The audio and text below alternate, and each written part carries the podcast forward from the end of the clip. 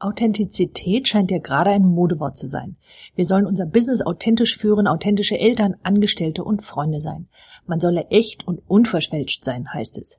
Das erschafft ja irgendwie den Eindruck, sie müssten damit überall und jederzeit der oder dieselbe sein, authentisch eben. Ich glaube allerdings, dass sie das weder sein wollen noch sein sollten. Mein Name ist Sandra Eversberg und wenn Sie nicht nur wissen wollen, wie Sie mit sich selbst im Reinen, sondern wie Sie wirklich authentisch sind, dann bleiben Sie jetzt dran. Übrigens finden Sie dieses Mal auf meiner Seite einen Arbeitsbogen, mit dessen Hilfe Sie ganz leicht herausfinden, wer Sie wirklich sein wollen. Hören Sie also erst diesen Podcast und laden Sie sich dann den Arbeitsbogen herunter.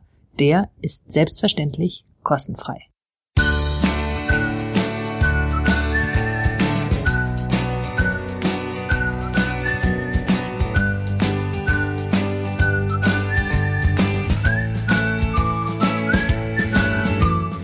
Neulich bin ich gefragt worden, was macht man eigentlich mit jemandem, der Vorstand eines großen Konzerns ist und zu Hause seiner Ehefrau regelmäßig Zettel hinlegt mit Aufgaben, die sie bitte erledigen möge? Wobei diese Bitten von der dazugehörigen Ehefrau offensichtlich nicht als Bitten, sondern als Aufgaben und damit sie sich selbst eher als Sekretärin empfunden hat, denn als seine Ehepartnerin. Und da stellt sich doch die Frage, wie kommt es eigentlich, dass jemand seine Rolle, die an einer Stelle viel Sinn macht, denn es macht ja durchaus Sinn, dass ein Vorstand, der ein Unternehmen leitet und eine Vision umsetzen möchte, bestimmte Aufgaben delegiert. Da ist es vermutlich nicht nur ein Können, sondern ein Müssen zu delegieren. Als Ehemann, also in einer anderen Rolle, ist dasselbe Verhalten wahrscheinlich weit weniger angebracht, was natürlich davon abhängig ist, was Sie als rollenimmanent erleben wollen. Und das bringt mich ja zu der Frage, wann ist eigentlich ein Verhalten, eine Person authentisch? Weil wir verlangen von uns und von anderen gern authentisches Verhalten und meinen damit irgendwie, dass man sich so zu geben habe, wie man eben sei, statt eine vorgefertigte Rolle zu spielen. Und ehrlich, ich glaube, dass diese Herangehensweise zutiefst missverständlich ist. Denn natürlich spielen wir verschiedene Rollen. Also wir sind Eltern, wir sind angestellte Unternehmerin, Töchter, Partner, Freund und so weiter und so weiter. Und jede Rolle, die wir spielen, meint in jeder Beziehung entweder zu anderen Menschen oder auch zu einer bestimmten Sache, die wir erledigen wollen. Jede Rolle, die wir dort übernommen haben, fordert uns doch letztlich heraus, eine andere Facette unseres Selbst mehr oder eben weniger herauszustellen. Und alle diese Facetten sind doch ein Teil unseres authentischen Selbst, unserer authentischen Persönlichkeit, denn wären sie nicht Teil unserer Persönlichkeit, könnten wir sie doch gar nicht herausstellen. Was also ist damit wirklich gemeint? So, und ich glaube, es hat viel damit zu tun, welche Eigenschaften, welche Facetten wir also in dieser bestimmten Rolle tatsächlich spielen wollen und ob wir das dann kongruent tun aber eben nur in dieser Rolle, weil eben manchmal Menschen in Rollen stecken bleiben und sie an Stellen mitnehmen, wo sie keinen oder wenig Sinn machen oder sogar das Ziel, was sie eigentlich erreichen wollen, also beispielsweise eben eine gute Ehe zu führen oder aber auch die Kinder zu selbstständigen Menschen zu erziehen, dass die Rolle, die wir da übernommen haben, vielleicht das Ziel, das wir eigentlich erreichen wollen, konterkariert. Also machen wir es ganz konkret. Da ist die Klientin, die das Unternehmen ihres autoritären Vaters übernommen hat und sehr, sehr erfolgreich führt.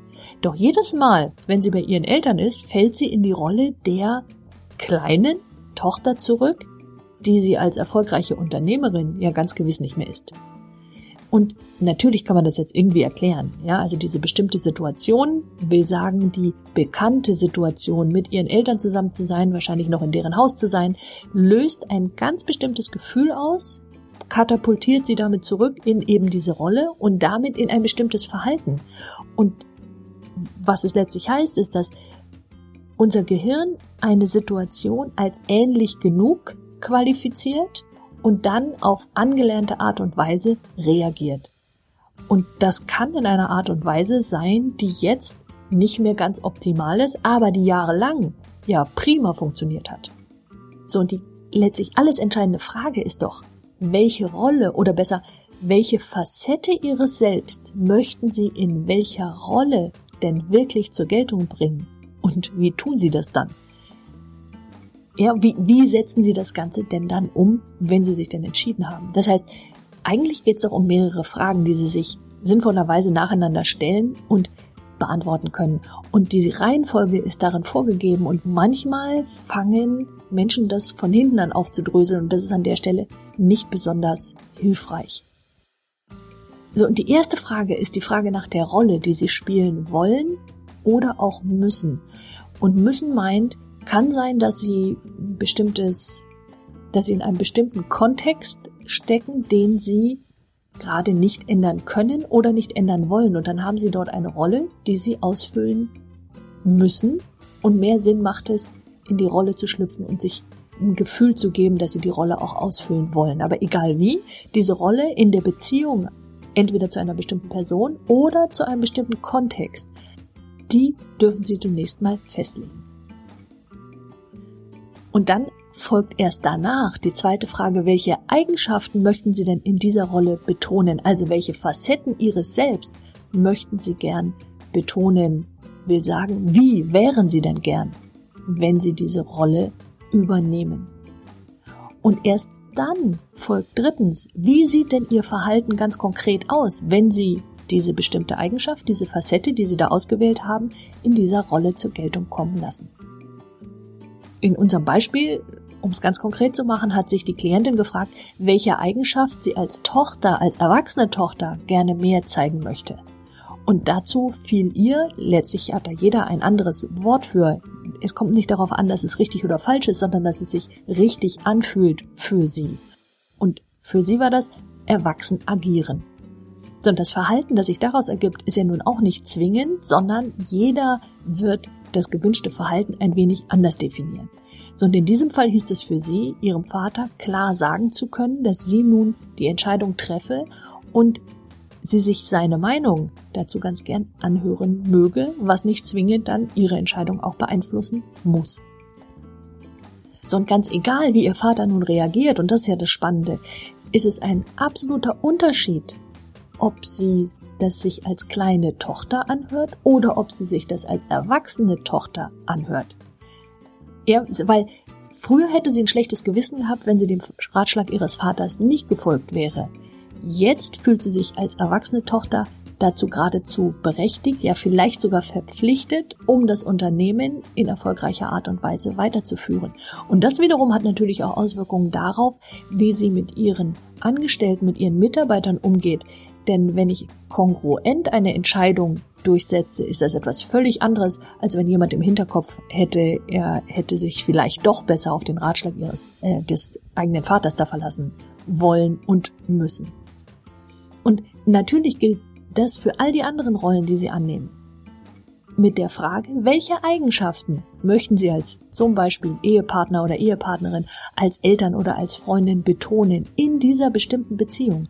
Denn natürlich wollen Sie Ihrem Partner, also hoffentlich, anders begegnen als Ihren Kindern. Und im Zweifel tun Sie das wahrscheinlich auch.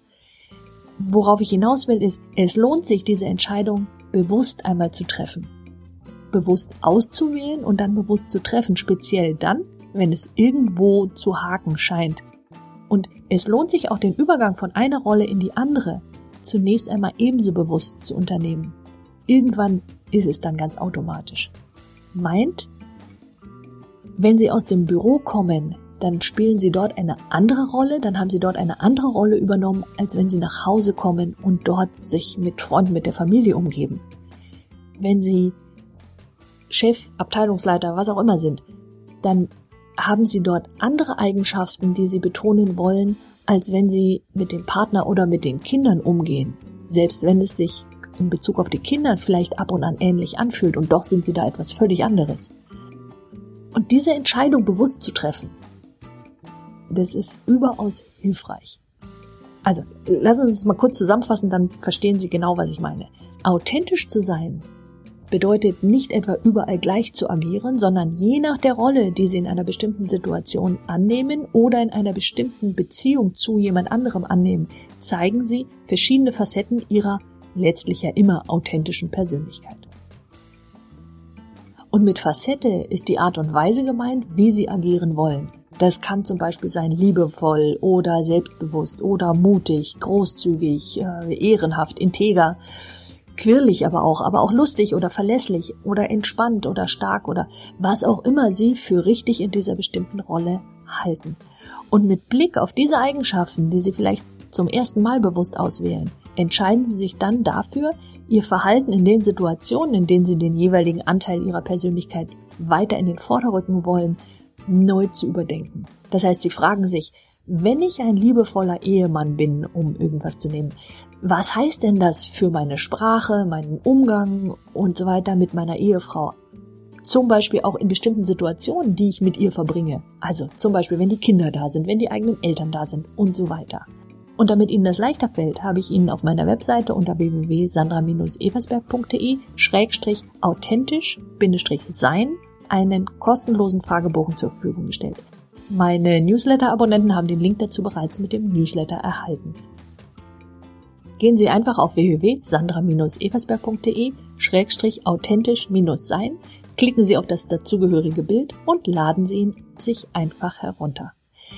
Das heißt, entscheiden Sie, wer Sie wirklich sind, wer Sie wirklich sein wollen, weil erst dann nutzen Sie doch Ihre Talente wirklich. Und wenn Sie diesen Podcast interessant fanden, dann empfehlen Sie ihn doch bitte weiter. Das geht ganz einfach auf www.sandra-eversberg.de, zum Beispiel per E-Mail über den Link Weiterempfehlung oder per Twitter. Schenken Sie mein Facebook-Like und ein Google. Und wenn Sie ihn über iTunes hören und meinen Podcast mögen, dann bewerten Sie ihn doch bitte. Das ist deswegen so hilfreich, weil andere Menschen ihn dann finden können. Die Welt braucht mehr Menschen wie Sie, die ihre Talente nutzen. Falls Sie meinen Newsletter noch nicht abonniert haben sollten, dann holen Sie das schnell nach auf www.sandra-eversberg.de und Sie erhalten alle Beiträge ganz automatisch und kostenfrei in Ihr E-Mail-Postfach. Und noch dazu all die Specials, die ich nur per E-Mail versende. Nutzen Sie Ihre Talente. Die Welt braucht sie.